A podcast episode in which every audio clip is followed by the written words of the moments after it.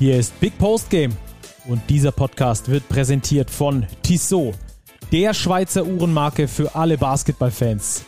Als Partner der FIBA und offizieller NBA-Zeitnehmer ist Basketball für Tissot mehr als nur Sport vom Tip-Off bis zur Crunch-Time, sondern Lifestyle. Die sportliche Kollektion mit eigenen NBA-Uhren spiegelt das perfekt wider. Schaut mal rein unter www.tissotwatches.com. Und jetzt geht's los. Freunde des orangenen Leders, es sind Festtage für unsere Sportart, die wir hier aktuell feiern. Achtelfinaltag Nummer 1 steht in den Büchern und wir haben, äh, ich glaube, fast schon untoppbare Spiele gesehen. Duelle, wo sich äh, die Mannschaften die Körbchen um die Ohren gehauen haben. Wahnsinn. Und um das zu besprechen, habe ich natürlich wie immer an meiner Seite Robert Häusel. Grüße dich, Robert. Stacki, grüß dich. Was für ein Tag. Ja, Wahnsinn. Vier Achtelfinals gespielt in Berlin. Zweimal Overtime. Deutschland ist weiter. Viel zu diskutieren. Ja, wir haben eine geile Halbzeit gesehen von der deutschen Nationalmannschaft. Eine, die war nicht so gut. Äh, dazu später mehr. Wir werden auf jeden Fall das Deutschlandspiel gründlich aufarbeiten. Diesen Sieg gegen Montenegro konnten auch mit äh, einigen Spielern nach dem Spiel sprechen. Da werden wir euch natürlich wie immer Stimmen einspielen von Daniel Theiss, von äh, Andy Obst, von Dennis Schröder, von Nils Giffey und so weiter und so fort. Also das auf jeden Fall, glaube ich, ähm, für euch eine sehr interessante Insight da auf jeden Fall ins Spiel rein. Später gibt es dann natürlich das Eurobasket Roundup von diesem ersten Achtelfinal-Spieltag, der verrückter nicht hätte sein können. Und ähm, später gibt es dann noch die Starting Five obendrauf, wie ihr das von uns gewohnt seid. Und in der Tissot Overtime gibt es einen kleinen Blick nach vorne, was euch so in den nächsten Tagen alles erwartet. Robert, wir starten rein mit dem deutschen Spiel, würde ich sagen. Danach können wir dann chronologisch vorgehen. Aber first things first, wie hast du denn die Partie zwischen Deutschland und Montenegro wahrgenommen? Stacki, es war für mich ein ganz merkwürdiges Spiel. Es ging los mit der Stimmung in der Halle. Ich finde, es war so ein Fremdeln irgendwie. Es war nicht die Euphorie, die wir aus Köln kannten es war stimmungsmäßig relativ mau, man hatte freie Plätze. Die Deutschen haben hochkonzentriert dennoch begonnen. Die Montenegriner wirklich dominiert eigentlich nach Belieben. Vorne wie hinten, offensiv wie defensiv. Zur Halbzeit dann auch ganz eindeutig geführt und dann sind einige Fragezeichen aufgekommen, die wir, glaube ich, jetzt auch thematisieren müssen. Ja, auf jeden Fall. Ähm, sollen wir erst das Gute besprechen oder erst das nicht so Gute? Ja, ich würde sagen, wir packen es chronologisch an und beginnen mit der guten ersten Halbzeit. Ja, Montenegro brutal hart gespielt. Und zwar nicht hochintensiv im Sinne von hart, sondern wirklich hart. Mit äh, Ellenbogen im Gesicht, ähm, mit, mit äh, harten Fouls auch. Aber ähm, was ich bemerkenswert fand, die deutsche Mannschaft ist da einfach durchgegangen, beziehungsweise hat sich sogar davon aus meiner Sicht sogar noch anspornen lassen und hat deswegen ähm, noch viel besser gespielt, als wir es bisher gesehen haben. Es war eine der besten Halbzeiten in diesem, in diesem äh, gesamten Turnier. Der Gegner, wie gesagt, hat halt hart gespielt, aber halt nicht intensiv und deswegen die Deutschen eindeutig besser. Sehe ich ganz genauso. Montenegro kein Maßstab in der ersten Halbzeit. Darum tue ich mir auch schwer, diese erste Halbzeit so zu bewerten. Deutschland hat ordentlich gespielt, obwohl da immer noch viele Fehlerchen dabei waren. Aber die Montenegriner haben so viel zugelassen in der Zone. Die Zone war teilweise offen wie ein Scheunentor das haben die Deutschen gut ausgenutzt, aber wenn wir jetzt auf die Vorrunde in Köln zurückblicken, da war Montenegro wirklich deutlich schwächer, wenn wir die Ungarn mal ausklammern, als alle anderen Gegner in der Vorrunde der deutschen Mannschaft. Daher ist es ganz schwer einzuschätzen. Die hohe Führung zur Halbzeit absolut verdient. Deutschland ex extrem gut eingestellt von Gordy Herbert, defensiv ganz wenig zugelassen, die Stärken der Montenegriner aus dem Spiel genommen und offensiv genau das bekommen, was man wollte. Also vom Gameplan in der ersten Halbzeit, glaube ich, alles aufgenommen, was aufgegangen, was man sich vorgenommen hatte. Ja, lass uns da nochmal ein bisschen tiefer ins Detail einsteigen. Defense. Auf jeden Fall mal die Intensität, die gestimmt hat. Wir haben darüber gesprochen, dass es zwei Spieler gibt, auf die man besonders im Besonderen achten muss. Beispielsweise Dubljevic unterm Korb haben sie herausragend gut verteidigt.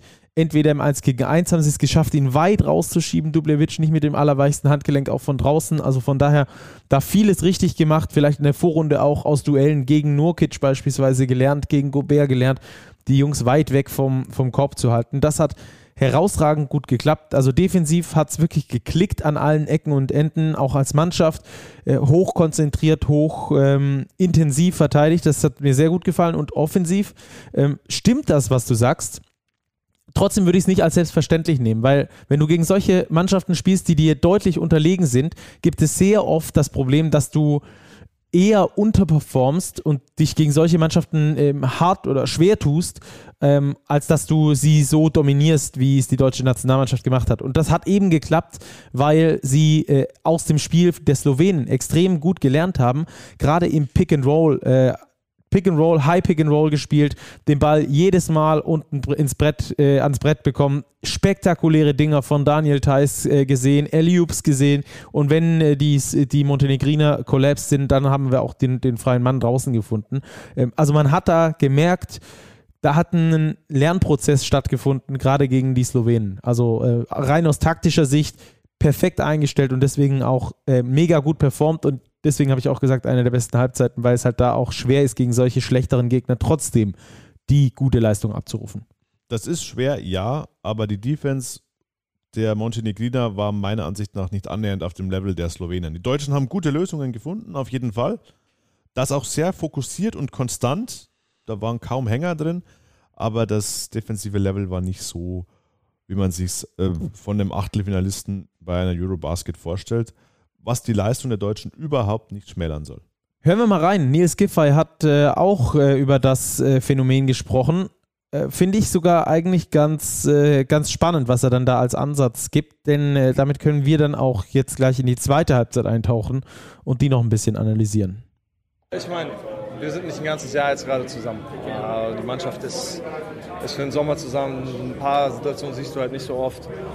Und eigentlich war die Offense ja auch nicht das Problem, sondern so ein bisschen, dass wir uns den defensiven Rhythmus davon klauen lassen haben. Und, äh, das war das eigentliche Problem für uns.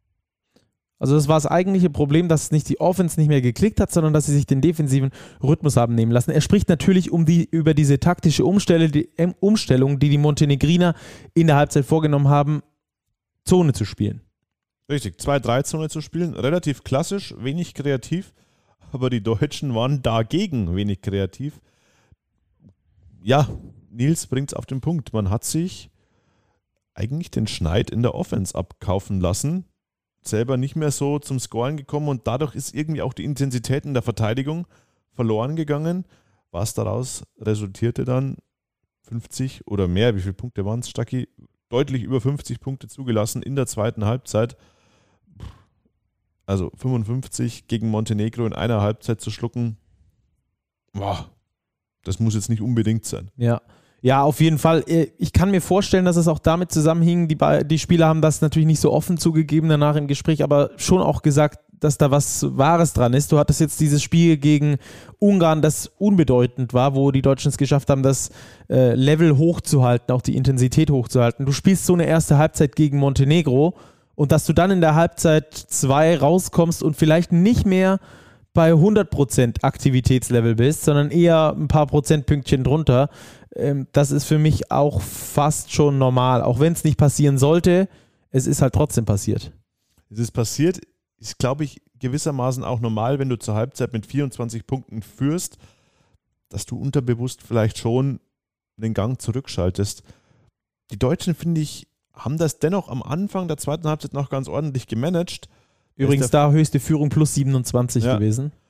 Aber dann haben die Montenegriner auf einmal angefangen zu treffen. Auch schwierige Würfe zu treffen. Dreier aus dem Dribbling am Mann. Und dann ist der Vorsprung wirklich geschmolzen. Ich hatte nie das Gefühl, als könnte die Partie wirklich kippen. Aber die Montenegriner waren dann dran auf fünf oder sechs Punkte im letzten Viertel. Also so eng hätte es die deutsche Mannschaft auf keinen Fall ähm, nochmal werden lassen können. Ja, ganz interessant, äh, Gordy Herbert hat nach dem Spiel in der äh, Pressekonferenz gesagt, wir haben eigentlich am Tag davor nochmal gegen Zone äh, alles geübt, weil wir wussten, was da auf uns zukommt. Also sie wurden eigentlich nicht überrascht davon. Ähm, aber es sah während des Spiels so aus, als hätte seine Mannschaft das erste Mal in ihrem Leben gegen eine Zone gespielt. Ähm, eigentlich eigentlich äh, ganz, äh, ganz lustig, was er da gesagt hat. Es war äh, tatsächlich so ein bisschen äh, in die Richtung. Der äh, Coach der Montenegriner hat sich übrigens äh, darüber so ein bisschen beschwert, dass sie eine 10-Stunden-Anreise aus Tiflis hatten, ähm, nicht ein einziges Mal die Möglichkeit hatten, in dieser Halle auch zu trainieren, die Körbe mal anzutesten und so. Und ähm, dass er sich auch deswegen diese erste Halbzeit erklären kann. Er hat gesagt, wir haben erst die, erst die, die schlechteste Halbzeit in diesem Turnier gespielt, um dann die beste Halbzeit in diesem Turnier zu spielen. War dann auch so, deswegen wurde es äh, schlussendlich nochmal knapp. Ähm, ja, also äh, sehr spannend. Äh, Andi Obst habe ich natürlich auch nach der Zonenverteidigung gefragt und äh, ich fand, der hat einen interessanten Ansatz gebracht. Ich denke mal, das ist immer sehr langsam geworden. Wir haben die nicht so gut äh, gespielt, also gegen die gespielt, nicht im guten Tempo. Und ich denke mal, deswegen sah es offensiv nicht so gut aus und automatisch auch die Defensive dann auch nicht so, so viel Spannung und Fokus äh, vorhanden. Ähm, ich denke mal, deswegen hätten wir es mit mehr Tempo laufen müssen. Mehr Tempo? Ja, mehr Tempo mehr Tempo, mehr Flow in der Offense, vielleicht auch mal mehr wieder den Fastbreak forcieren, den schnellen Outlet-Pass forcieren. Das ist in der zweiten Halbzeit wenig passiert. Da tickte die Shotclock oft runter, dann kamen improvisierte Würfe dabei raus. Und das alles hat dazu beigetragen, dass der Rhythmus in der Offensive einfach verloren ging. Ja, und die zweite Halbzeit in Summe auch deutlich verloren ging. Ja, wir können mal kurz bei äh, Daniel Theiss reinhören, mit dem wir auch nach dem Spiel die Möglichkeit kurz hatten zu sprechen. Ähm, übrigens der letzte Spieler, den wir noch nicht hatten bei uns hier im Podcast. Entsprechend freuen wir uns natürlich, dass wir ihn äh, dieses Mal vors Mikro bekommen haben. Jetzt haben wir alle Nationalspieler einmal vor Mikro gehabt für uns im Podcast. Und Daniel Theiss sagt auch ein paar interessante Sachen. Es ist ein bisschen längerer Ton, ähm, deswegen aber umso interessanter, finde ich. Auf der einen Seite muss man eigentlich, müsste man sich freuen. Einerseits ist es ein Kompliment, weil Montenegro uns Mann gegen Mann einfach nicht verteidigen konnte. Und eigentlich muss, wenn der Ball sich schnell bewegt und wir uns alle einfach besser anstellen, dann müssten die aus ein paar Minuten aus der Zone rauskommen, weil wir den Ball so bewegen, dass wir Layups und Dreier bekommen. Und wie gesagt, ähm, haben wir nicht gut gemacht und dadurch ähm, kamen wir nochmal ähm, so Probleme mit dem Spiel. Ja, es war ein komplett, komplett anderes Spiel in der ersten Halbzeit. Montenegro hat Mann-Mann-Verteidigung gespielt und jedes Pick and Roll war eine harte Show. Und das wussten wir vorher. Wir sahen gegen Slowenien nicht gut aus, gegen die Verteidigung. Und heute haben wir es halt wirklich in der ersten Halbzeit, gesehen, komplett auseinandergenommen. Und wir haben halt gut verteidigt. Ich glaube, Montenegro hatte 24 Punkte zur Halbzeit. Und dann, ja, wie gesagt, schon in der zweiten Halbzeit kam die Zone und wir haben den Ball nicht mehr ganz so gut bewegt, wir haben den Ball, wir haben nicht mehr so gut getroffen und verteidigt. Und hat unsere Offense unsere Defense beeinflusst, was eigentlich nicht passieren darf. Ja, wir gucken natürlich darauf, dass wir in die Zone, ähm, falls in der nächsten Runde irgendwann noch Zone gespielt wird, dass wir besser aussehen. Und ich denke, wir gucken mehr auf die erste Halbzeit, wie wir gut gespielt haben, den Ball bewegt haben und einfach hart verteidigt haben. Ich finde das ganz cool, dass er das äh, so positiv formuliert, ähm, dass es eigentlich sogar ein Lob ist für sie, dass auf Zone umgestellt wurde, weil eben 1 gegen 1 überhaupt kein Gras gegen diese deutsche Nationalmannschaft gewachsen war. Ja, ich kann, kann die Meinung nachvollziehen. Deutschland in einer sehr, sehr guten ersten Halbzeit. Jetzt auch das Spiel mehr oder minder souverän gewonnen und trotzdem hast du noch so einen Lerneffekt daraus. Oh, Zone liegt uns nicht, müssen wir daran arbeiten. Und ich glaube, das kann auch jetzt für den weiteren Turnierverlauf durchaus nützlich sein, dass man immer wieder so kleine Rückschläge bekommt, wie jetzt diese zweite Halbzeit, um einfach den Fokus hochzuhalten, dass man immer Punkte hat, an denen man arbeiten muss, wo man sich verbessern muss, weil die Qualität der Gegner wird jetzt von Runde zu Runde zunehmen. Ja, und dass diese Mannschaft lernfähig ist, haben wir in diesem Spiel gesehen. Die erste Halbzeit war auch deshalb so gut, weil man eben das Slowenien-Spiel beispielsweise analysiert hat und geschaut hat, Mensch, gegen die Pick-and-Roll-Verteidigung sehen wir nicht so gut aus. Da müssen wir was dran, müssen wir was dran schrauben und äh, das hat dann tatsächlich auch geklappt. Ähm, Dennis Schröder in der ersten Halbzeit mit, fand ich zumindest, der besten Halbzeit, die er in diesem Turnier gespielt hat. Wie hast du ihn gesehen? Ja, seine Formkurve zeigt nach oben. Er hat immer noch ein relativ hohes Volumen, das er wirft. Seine Trefferquote könnte immer noch besser sein. Aber mir hat er heute auch sehr gut gefallen, weil er eben auch den Ball wieder verteilt hat, gepasst hat und selbst durch seine individuelle Klasse gezielt Akzente gesetzt hat. Da war dieser Wahnsinns-Dunking dabei, da war der ein oder andere Layup dabei, wo er seinen Gegenspieler einfach mit dem ersten Schritt schlägt. Das war eine gute Leistung von Dennis Schröder. Keine Frage. Und er kann immer noch besser spielen. Das dürfen, glaube ich, nicht vergessen. Und obwohl Dennis Schröder immer noch Luft nach oben hat, wir wiederholen uns von Folge zu Folge, gewinnt Deutschland auch dieses Spiel. Und das, glaube ich, ist eine wichtige Botschaft an die Mannschaft, auch wenn Leistungsträger wie Schröder gut spielen, aber noch Luft haben. Joe Vogtmann zum Beispiel einen relativ blassen Auftritt gehabt, fängt das das Kollektiv auf und sorgt dafür, dass man das Spiel dennoch noch nach Hause bekommt. Ja.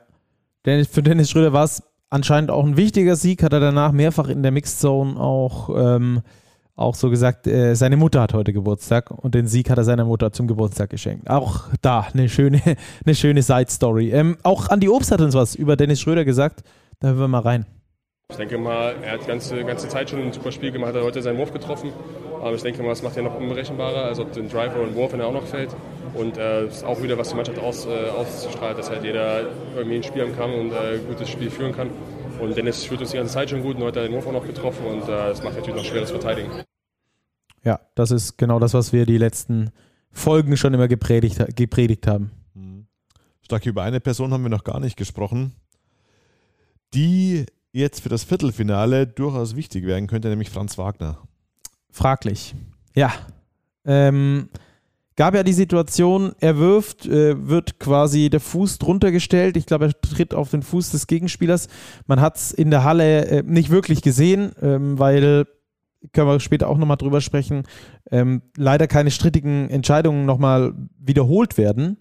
Die Schiedsrichter haben sich es angeguckt, haben gesagt, ähm, war kein unsportliches Foul. Ähm, ich habe jetzt nicht die Möglichkeit gehabt, das nochmal anzugucken, deswegen kann ich darüber jetzt nicht, nicht urteilen. Was ich aber weiß, ist, äh, dass Gordy Herbert in der PK danach nicht wirklich äh, zuversichtlich war. Er hat gesagt, er kann es nicht sagen, was ist oder was, was los ist. Ähm, Fakt ist auf jeden Fall, dass Franz Wagner ins MRT musste. Ähm, sie wollen das Ergebnis abwarten, um dann äh, ein Update zu geben, inwiefern er weiterspielen kann, einsatzbereit ist oder nicht. Es sah auf jeden Fall nicht besonders gut aus, hat danach nicht mehr gespielt, hatte den Knöchel dick in Eis gepackt. Ähm, nicht das, nicht das Allerbeste, nicht, nicht das, was man sich wünscht, auf jeden Fall.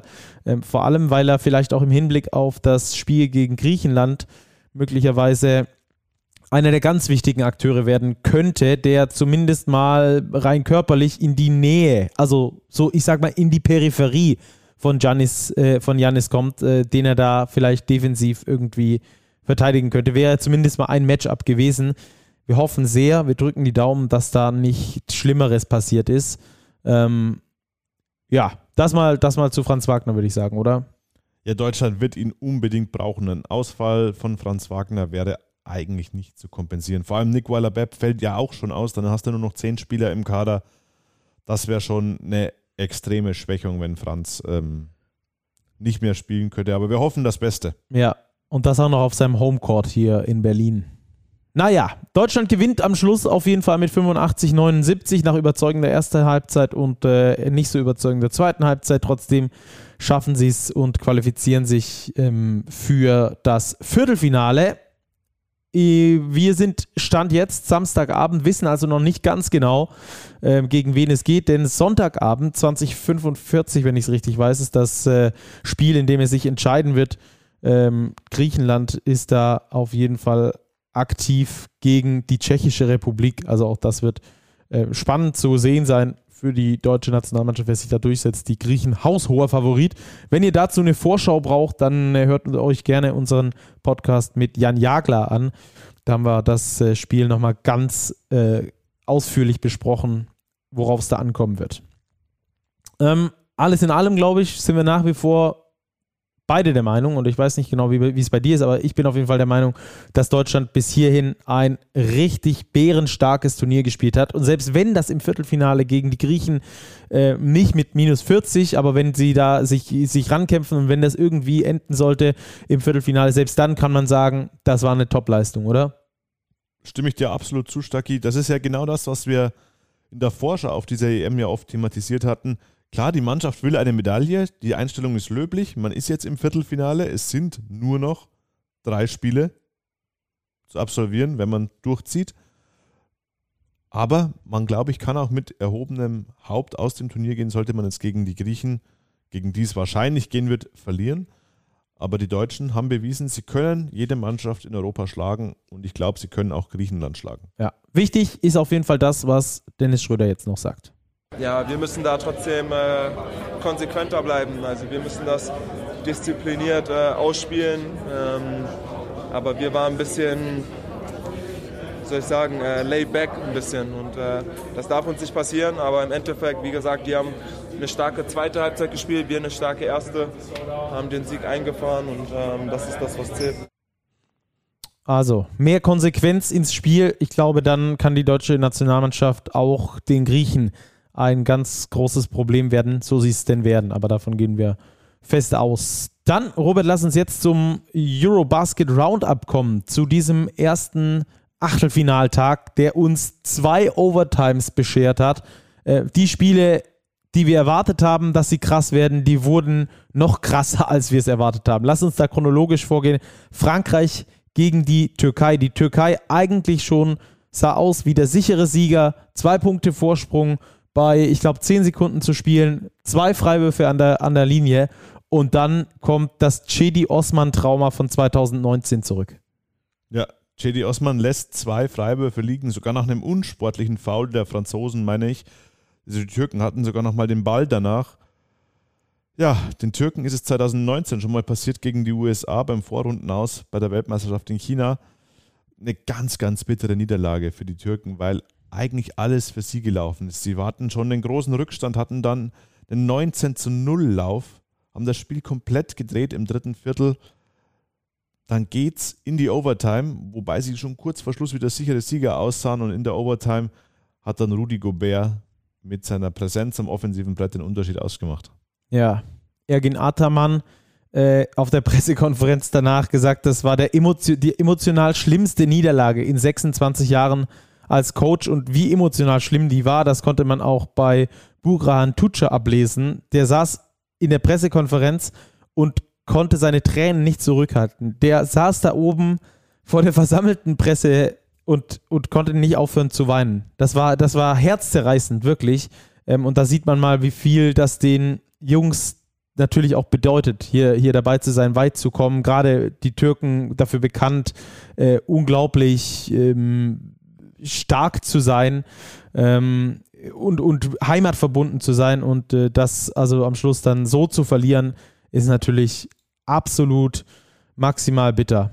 Ja, bei Tuncha kommt dazu, Stacki, er ist ja der Mann, der für den verletzten Shane Larkin in die Bresche gesprungen ist, 30 Minuten spielen musste und ein überragendes Spiel gemacht hat. Der hat 6 von 6 erstmal genetzt von der Dreierlinie. Dann kamen zwar noch ein paar Fehlversuche dazu, aber der war mit dafür verantwortlich, dass die Türken überhaupt nochmal in die Situation kamen, das Spiel gewinnen zu können. Und dann ist er doch sowas wie der tragische Held in diesem Spiel. Eigentlich der Mann auf Seiten der Türken. Aber wenn du das Spiel verlierst in der K.O.-Phase einer Europameisterschaft, kannst du dir davon leider nichts kaufen. Ja. Also echt der absolute Wahnsinn. Die Türken mit 14 Dreiern, ähm, einer, einer krassen Leistung, ein, ein brutales Spiel, das wir da gesehen haben. Wirklich das Hin und Her wogte. Ähm, Mega. Aber wir müssen natürlich auch über die Franzosen sprechen, die mal wieder aus meiner Sicht so ein bisschen sozial unterkühlt gewirkt haben untereinander. Also das sieht man dann immer an so Kleinigkeiten. Basketballer helfen sich immer auf, wenn einer hingefallen ist. Bei den Franzosen passiert das seltener.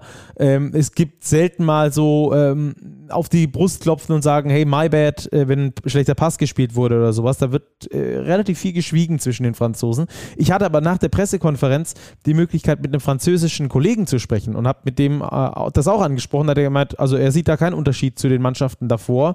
Ähm, das wäre für ihn normal bei der französischen Nationalmannschaft. Ähm, was ich aber interessant fand, diese Einblicke, die er uns gegeben hat, äh, dass eben das Problem bei den Franzosen ist, dass eine Führungspersönlichkeit auf der Guard-Position fehlt, die für andere kreiert, die auch in den entscheidenden Momenten mal das Buch zuklappen kann und sagen kann, Leute, jetzt ist euer Lauf vorbei, jetzt machen wir mal wieder eine ruhige Nummer hier. Ja, absolut. Dieser Typ fehlt den Franzosen. Sie haben mit Fournier natürlich einen Spieler, der extrem scoring-orientiert ist, genauso wie Elio Kobo. Der hat zwar nicht gescored gegen die Türken, aber das ist auch ein Scoring-Guard. Und dann hast du eben Thomas Oertel. Ja, das ist ein Point Guard, aber das ist nicht der Typ Point Guard, den du als Leader brauchst, glaube ich. So ein Typ Nando De Colo, der fällt den Franzosen, aber Frankreich steht, obwohl sie uns schon seit der Vorrunde in Köln nicht überzeugen, jetzt trotzdem im Viertelfinale. Also ich glaube, die dürfen wir nicht unterschätzen, weil sie einfach doch Qualität haben. Albc haben wir noch vergessen auf der Guard-Position. Der kommt mehr über die Defense ins Spiel. Also dieser klassische Mann, der die Zügel in der Hand hält auf der Eins, den haben sie nicht unbedingt. Aber sie haben sich jetzt irgendwie so ins Turnier ein bisschen reingegroovt, habe ich den Eindruck. Und ja, der Sieg eines verloren geglaubenen Spiels, glaube ich, der kann ihnen schon gut tun. Ja, da die Rollenverteilung irgendwie noch nicht so ganz klar. Fournier, wie gesagt, eher der Scorer, war aber jetzt im Spiel gegen die Türken eher damit beschäftigt, auch zu kreieren für seine Mitspieler. Häufig die äh, Plays angesagt, die dann gespielt werden sollten. Also ähm, das ganz spannend ähm, zu beobachten bei den Franzosen, was da so entsteht. Was sie auf jeden Fall haben, ist diese Dominanz unter den Körben. Und die kommt fast ausschließlich über Rudi Gobert. Äh, Jabusele wieder verletzt gewesen, ab dem dritten Viertel nicht mehr gespielt, wurde auch immer wieder rausgebracht in die Kabine während des Spiels, behandelt, wieder reingebracht, dann haben sie es nochmal probiert, wurde wieder raus, behandelt, saß dann nur noch auf der Bank. Ähm, und Vincent Poirier scheint keinen einfachen Stand zu haben bei seinem Trainer. Der mag wohl nicht so wirklich, was der Real Madrid Center da bisher äh, fabriziert. Und so läuft dann viel auf, auf Rudi Gobert raus, der aber genau diese Dominanz auf jeden Fall äh, mitgebracht hat. Er auch der Garant für die Overtime überhaupt mit seinem Putback-Dank, der sehr spektakulär war. Ja, generell hat Rudi Gobert das Spiel entschieden. Nicht nur mit dem Putback, der das Spiel in die Verlängerung geschickt hat. Er hatte, glaube ich, in den letzten sechs Spielminuten, die Verlängerung mit eingerechnet, sechs Offensivrebounds geholt. Und die teilweise wirklich zu Punkte umgewandelt und zu Zeitgewinn umgewandelt, auch in der Overtime. Und das war am Ende der Schlüssel für die Franzosen. Rudi Gobert holt 17 Rebounds. Nur er. 17 Stück. Sieben offensiv. Er war der Mann, der den Unterschied gemacht hat. Ja, gab dann auch eine lustige Situation. Auf der Pressekonferenz wurde er nämlich gefragt, ja, neuer Fieberrekord, 17 Rebounds, ähm, was er so denn davon hält. Und dann hat er gesagt, ja, wer, wer hatte denn den alten und wie viele Rebounds waren es da? Dann hat der Journalist gesagt, da waren 16 Rebounds, warst auch du. hat er gesagt, dann ist ja nichts Neues. Ja. Sorgte dann für, für großes Gelächter. Also das war eine lustige Situation. Ähm, aber aber ähm, ja, Rudi Gobert am Schluss der Game Winner wird vielleicht Bushi nicht so gut gefallen. Der hat ja so ein bisschen geraged über ihn. äh, mittlerweile erkennt man, glaube ich, die Qualitäten ähm, und Gobert sorgt ja halt für viele Rebounds, für viele zweite Chancen. Ähm, keiner der türkischen Center konnte ihn nur annähernd verteidigen. Kein Shanli, kein Şengün. Ähm, und am Schluss äh, war er ebenfalls mit dem verschossenen Freiwurf dran ähm, den die Türken dann aber ihrerseits nicht nochmal ausnutzen konnten. Es war ein wildes Spiel, falls ihr es nicht gesehen habt, auf jeden Fall nochmal die Empfehlung, äh, entweder die Schlussphase ganz anzuschauen oder eben die Highlights. Ähm, ihr werdet da auf jeden Fall auf eure Kosten kommen. Für die Franzosen, kurzer Blick nach vorne, wird es jetzt gegen Italien oder Serbien gehen. Ähm, sehr spannend. Die Franzosen, denen ist es egal, gegen wen es geht, haben sie zumindest heute in der Pressekonferenz behauptet, äh, dass sich niemand die Serben wünscht, ist aber, glaube ich, auch Teil der Wahrheit. Dann äh, gab es die Partie Slowenien gegen Belgien. Äh, das Ergebnis wirkt sehr viel deutlicher, als es war. 88-72. Ähm, die Slowenen mal wieder mit Null-Bock-Einstellung, wie wir sie aus München kannten, äh, beim WM-Qualifikationsspiel, ähm, haben eigentlich immer geführt, bis auf eine ganz kurze Phase. Aber man hatte auch nie wirklich das Gefühl, dass die das Ding aus der Hand geben gegen die Belgier. Nee, das war so ein, ja, so ein typisches Slowenien-Spiel wo sie ihre Überzeugung haben, ja, ja, das gewinnen wir schon. Wir haben Luca, wir haben Qualität und genauso war es dann auch Luka Doncic. Wieder 35 Punkte gemacht, 5 Rebounds, 5 Assists dazu. Also er hat jetzt richtig Feuer gefangen. 37 gegen die Deutschen, 47 dann, jetzt wieder 35. Der Mann hat Bock, glaube ich, den Titel zu verteidigen. Ja, ich glaube, es gab nur einen Spieler, der es geschafft hat, in drei Spielen in Folge über 30 Punkte zu machen in einer Eurobasket. Luca ist da also jetzt der Zweite, dem das gelungen ist. Mal gucken, was da noch in den nächsten Spielen für ihn geht. Ich fand trotzdem mit einer, es klingt, es klingt total gaga, aber mit einer unauffälligeren Leistung in diesem Spiel und trotzdem 35 Punkte. Ich finde, es ist gar nicht so aufgefallen, dass er so durchgedreht ist. Also da hatten wir schon krassere Shows in Köln. Trotzdem natürlich mit einer absoluten äh, Top-Performance 35 Punkte. Ähm, ich habe so ein bisschen das Gefühl, die Slowenen können an diesem Intensitätsrädchen drehen, wie sie wollen. Ne? Die, die spielen, die lassen das so ein bisschen laufen und dann am Schluss, wenn es immer noch knapp ist, dann starten die halt mit einem 17-0 auf im letzten Viertel und dann jagen sie das Ding nach Hause. So wirkt es auf jeden Fall und ich glaube, sie wissen ganz genau, wohin ihr Weg führen wird. Sie wissen, wo sie im Turnierbaum stehen. Sie haben jetzt die Belgier geschlagen. Jetzt bekommen sie den Sieger der Partie Ukraine gegen Polen. Da werden sie auch deutlicher Favorit sein. Zack, sind sie im Halbfinale. Und dann geht es um die Medaillen. Und dafür haben sie die Typen, sie haben diese Killer-Typen in der Mannschaft. Ja. Dragic, Dragic, Doncic. Die wissen, wie man Titel gewinnt. Und ich glaube, wir werden auch bei dieser Eurobasket die Slowenen arg auf der Rechnung haben müssen, wenn wir über Medaillenentscheidungen sprechen. Ja, und da kullert mir so ein bisschen eine Träne aus dem Auge, wenn ich dran denke, dass Deutschland mit einem Sieg gegen die Slowenen Erster hätte werden können und ebenfalls diesen Turnierbaum äh, bekommen können. Mit Belgien im Achtelfinale, mit Ukraine, Pole, Polen im Halbfinale und dann ähm, im Finale eben, äh, dann ins Halbfinale einzuziehen, zumindest mal. Aber naja, was, äh, was bringt es zu mutmaßen? Äh, gar nichts. Deswegen lass uns weitersprechen über die Partie Spanien gegen Litauen. Der nächste Overtime-Knaller, den sich für mich ein bisschen überraschend die Spanier sichern. Ja, ich hatte ja in unserer Forscherfolge auch auf die Litauer getippt. Die Litauer haben auch hier wieder in ihrem sechsten EM-Spiel jetzt wieder eine gute Leistung gezeigt, aber sie verlieren das Spiel halt wieder wie es schon in der Vorrunde dreimal der Fall war gegen Slowenien, Deutschland und Frankreich, jetzt gegen Spanien, äh, unterm Strich mit 102 zu 94. wenn wir in die Statistiken schauen, Stacki, fallen Zahlen auf. 20 Turnover bei Litauen. Das hatten wir in der Vorrunde gegen Frankreich auch schon mal. Da haben sie Phasen, da verlieren sie zu leicht, zu häufig den Ball. Das rächt sich. Und in einem K.O.-Spiel rächt sich das doppelt. Sie haben es noch in die Overtime geschafft durch einen wahnwitzigen Tip-In ja, aber unterm Strich waren es zu viele Fehler auf litauischer Seite. Die Spanier deutlich kontrollierter, nur acht Ballverluste. Auch das Rebound-Duell ähm, haben sie ausgeglichen gestalten können, die Spanier, trotz Valanciunas, trotz Sabonis. Das, glaube ich, waren die Schlüssel zum Sieg für die Iberer. Ja, Valanciunas insgesamt mit einer blasseren Leistung in 21 Minuten, 5 Punkte, 6 Rebounds. Ähm, da haben wir ihn schon deutlich biestiger gesehen gerade in der Vorrunde. Und äh, ja, wie du sagst, die Litauer eigentlich immer mit guten Spielen, aber es fehlen halt so zwei, drei Minuten, die ihnen dann am Schluss ähm, das Spiel kosten. Und so war es ja auch gegen die Spanier. Gut geführt.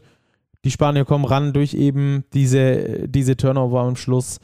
Ähm, ja, reicht es dann nicht. Für Litauen, äh, es ist, es ist extrem schade. Die Litauer sind mir wirklich ans Herz gewachsen. Zum einen, weil sie brutal hübschen Basketball spielen. Also wirklich äh, unfassbar ästhetischen Basketball, den sie da spielen. Teambasketball, das Ding läuft, die Stars haben keine Allüren.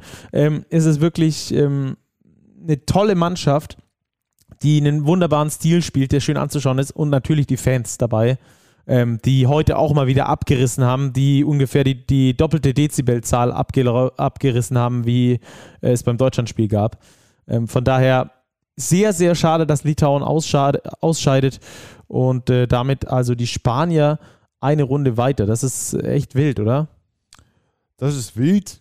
Ist jetzt keine große Überraschung. Spanien, Litauen. Kann beides passieren, ja, aber, aber ich, hätte, ich hätte gedacht, dass die Litauer das machen.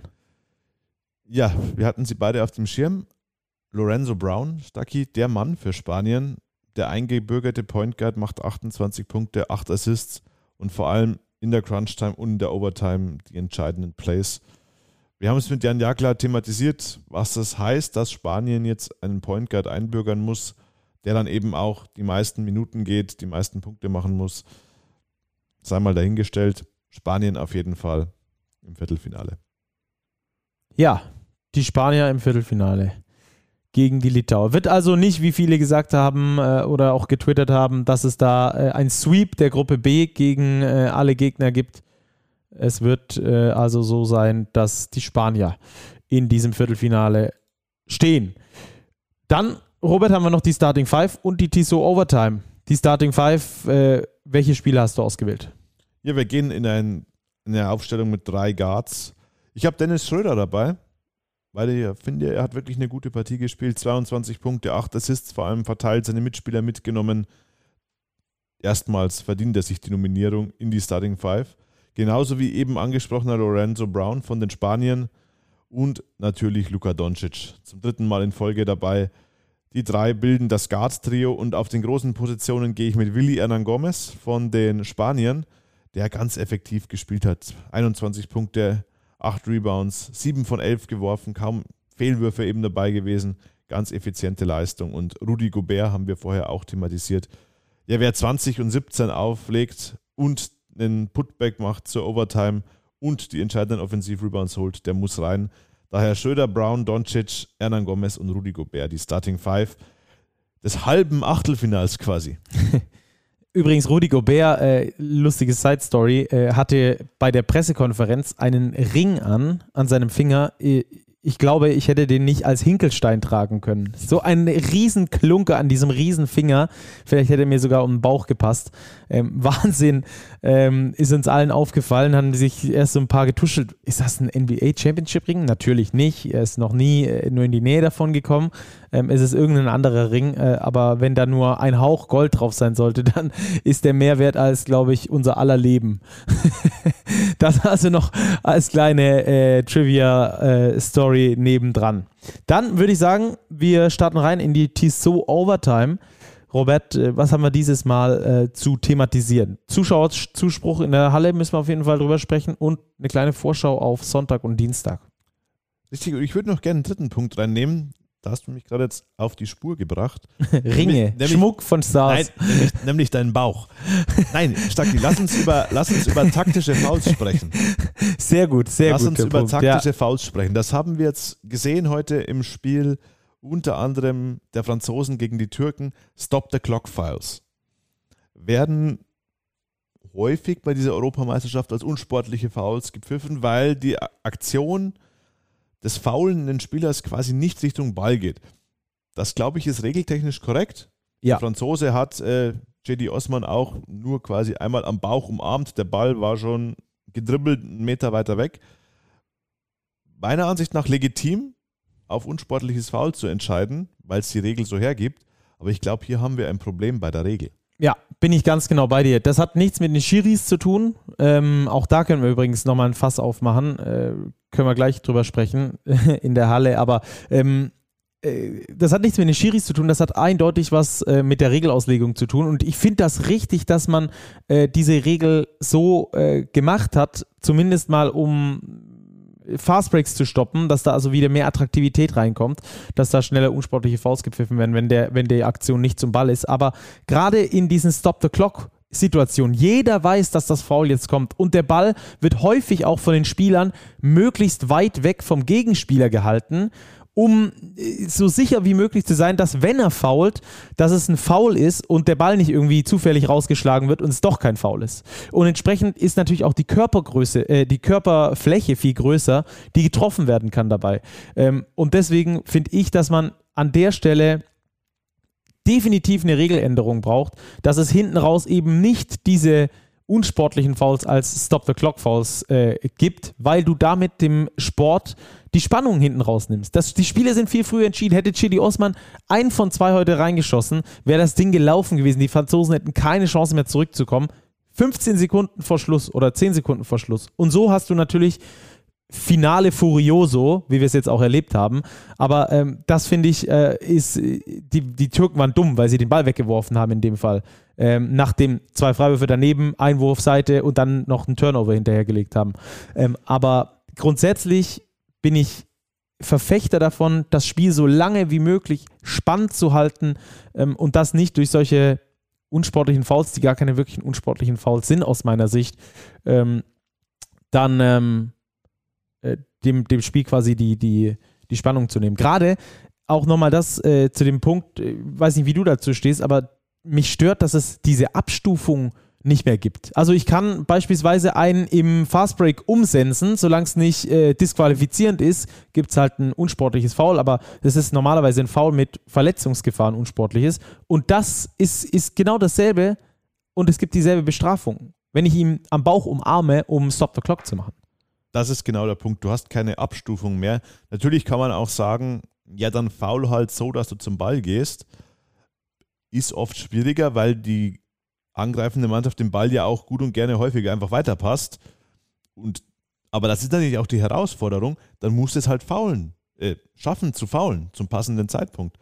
Ähm, ich wäre aber auch dafür, dass man da eine Lösung findet, um das irgendwie abzumildern, weil zwei Freiwürfe plus Ball besitzt oft die Partie entscheiden. Die Türken hätten sie ja auch gewinnen können, trotz der vergebenen beiden Freiwürfe, weil sie haben ja nochmal den Ball bekommen danach. Aber hier ist auffällig bei dieser Europameisterschaft, dass eben häufig auf unsportlich entschieden wird. Und bevor wir das Thema abschließen, Stacki, ich glaube, das größte Problem ist, wir können das auch machen, dass das Ding unsportlich gepfiffen wird. Aber dann muss es immer so sein. Ich sehe ganz viele Spiele, genauso ein normales Stop-the-Clock-Foul und der Schiri pfeift normales Foul. Nächstes Spiel, nächste Szene, ja, genau das gleiche, Stop-the-Clock-Foul, unsportlich. Also hier brauchen wir eine klare Linie. Wenn die Ansage ist, okay, Stop-the-Clock-Fouls, die wirklich gar nichts gegen den Ball gehen, pfeifen wir als U, dann gehe ich da konform, aber dann muss es durchgezogen werden. Oder man überlegt sich eine Alternative. Ja, ich bin ganz deutlich für die Alternative, dass es, dass es da anders läuft. Das ist für mich wirklich äh, aus der Hölle, äh, wenn dann die Spiele von den durch so einen Schiedsrichterpfiff dann am Schluss entschieden werden. Ähm, ich finde auch übrigens äh, den Vorschlag, dass sich die Spieler dann halt anpassen müssen. Viel zu weit weg von der Realität, weil du als Spieler in so einer Situation, do or die Game in der Europameisterschaft, das sind die letzten Sekunden und du dann, dann und du musst unbedingt faulen. Du hast Hektik. Genau, du, du musst das faul machen, weil du weißt, ansonsten ist das Spiel verloren, dass du dann vielleicht mal früher hingreifst oder einen Ticken neben den Ball greifst und äh, den Gegenspieler am Körper triffst und nicht am Ball. Der Angriff geht nicht wirklich Richtung Ball. Das passiert, ja, und ich finde, ich finde, dass das ähm, dass das äh, anders geahndet werden muss. Ähm, auch übrigens interessant, äh, knüpft direkt mit an dieses Thema an.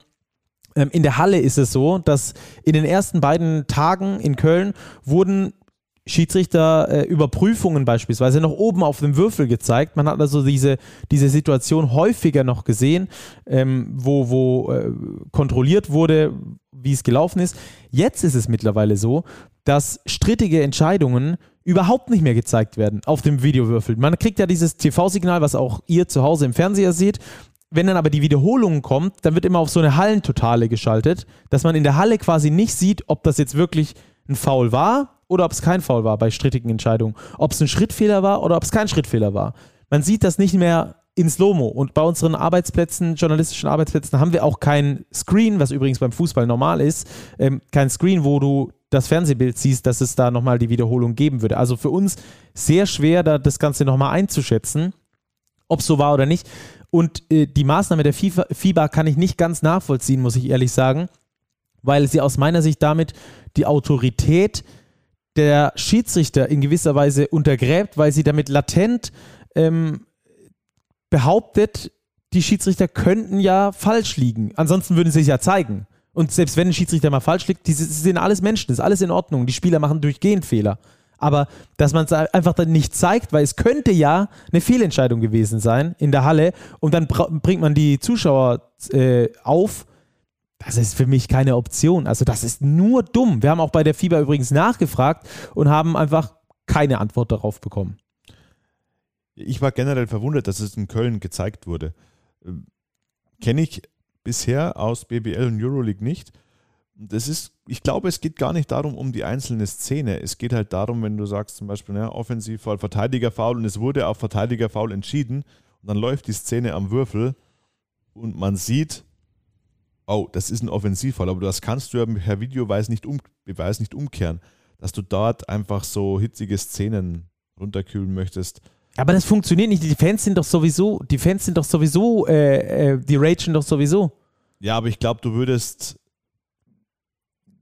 schon Potenzial schüren, dass da noch mehr Konflikte aufkommen. Vielleicht jetzt nicht in einer Mercedes-Benz-Arena in Berlin, aber wenn jetzt wir in, in Hallen wären, wo die Fankultur noch hitziger ist, sage ich mal, könnte ich mir das vorstellen, das während des Turniers zu ändern und wir, glaube ich, wissen, warum es geändert wurde, weil es eben viele Schiedsrichterentscheidungen gab, die vielleicht nicht ganz glücklich waren, ist in Summe natürlich unglücklich. Ja, aber ich finde, dass du den Schiedsrichtern damit automatisch das Vertrauen entziehst.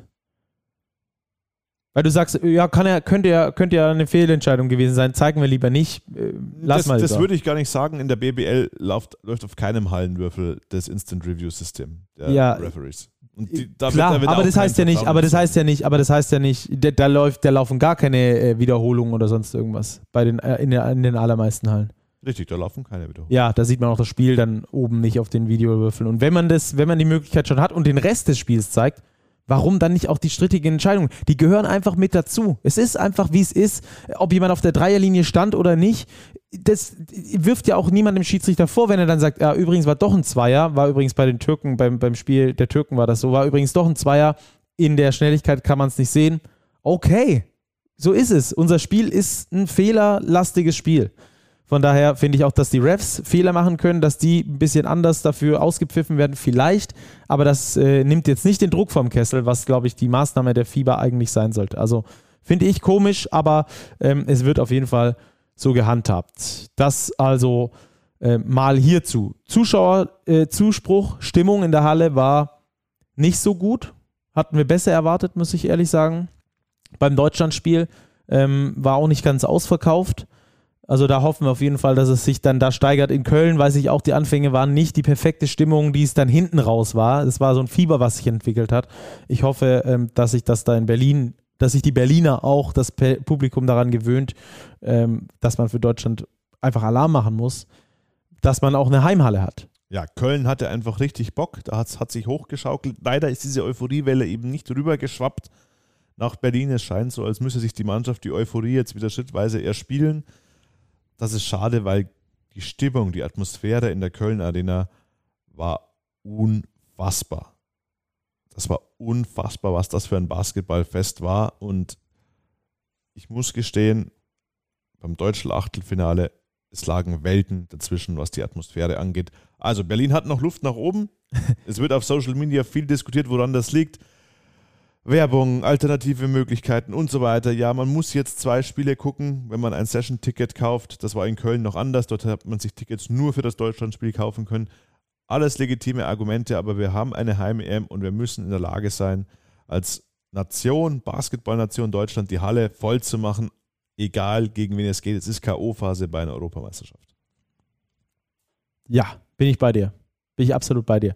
Lass uns noch kurz vorausschauen äh, auf den Tag, auf den, auf den Sonntag, was wir da an Achtelfinals sehen. Falls ihr uns früh am Sonntagmorgen hört, äh, kriegt ihr da auf jeden Fall nochmal äh, gesagt, was dann heute äh, alles los ist. Wieder vier Spiele am Start und dann ähm, auch übrigens noch über Dienstag können wir noch ganz kurz quatschen. Ja, wir starten mittags mit der Partie Ukraine gegen Polen. Zwei vermeintliche Außenseiter, die Polen und die Ukrainer, aber positiv überrascht in der Gruppenphase. Dann haben wir Finnland gegen Kroatien. Die Finnen immer noch einer meiner Geheimfavoriten. Bin ich sehr gespannt, wie das Spiel gegen Kroatien ausgeht. Und die Abendsession bietet zwei absolute Kracher. Stacki. Serbien, Italien, der große Titelanwärter gegen die stolzen Italiener, die zwar auf Gallinari äh, verzichten müssen, aber sich dennoch, glaube ich, Chancen ausrechnen. Und im Abendspiel dann der vermeintliche deutsche Gegner. Es wird der deutsche Gegner sein. Entweder Griechenland oder die Tschechische Republik. Ja, da dürft ihr also gespannt drauf sein. Dann kriegen wir gerade noch ganz frisch die äh, Info rein, dass der äh, Termin für das deutsche Spiel am Dienstag um 20.30 Uhr ist. Also da war es äh, nicht ganz festgestanden, welche, ähm, welche Partie die Deutschen spielen, die frühe oder die späte. Es ist also die späte Partie, Dienstag 20.30 Uhr dann das nächste Spiel der deutschen Nationalmannschaft. Dann im Viertelfinale gegen Griechenland oder auch gegen Tschechien, je nachdem, wer es dann am Sonntagabend macht. Robert, danke für deine Zeit, hat großen Spaß gemacht. Sehr großen Spaß wie immer. Wir biegen ein auf die Zielgerade der Eurobasket, Stacki. In einer Woche, ja, ein bisschen mehr als einer Woche, wissen wir dann, wer Europameister wird. Bis dahin, macht's gut, bleibt sportlich und äh, wir hören uns ganz bald wieder. Bleibt hier dran. Wir feuern euch weiterhin Podcast um Podcast aufs Ohr. Das war übrigens Folge 100. Wir machen jetzt ein Bier auf und lassen es uns gut gehen, weil es ist Samstagabend. Wir haben einen tollen Basketballabend hinter uns. Macht's gut. Ciao, ciao. Bis bald.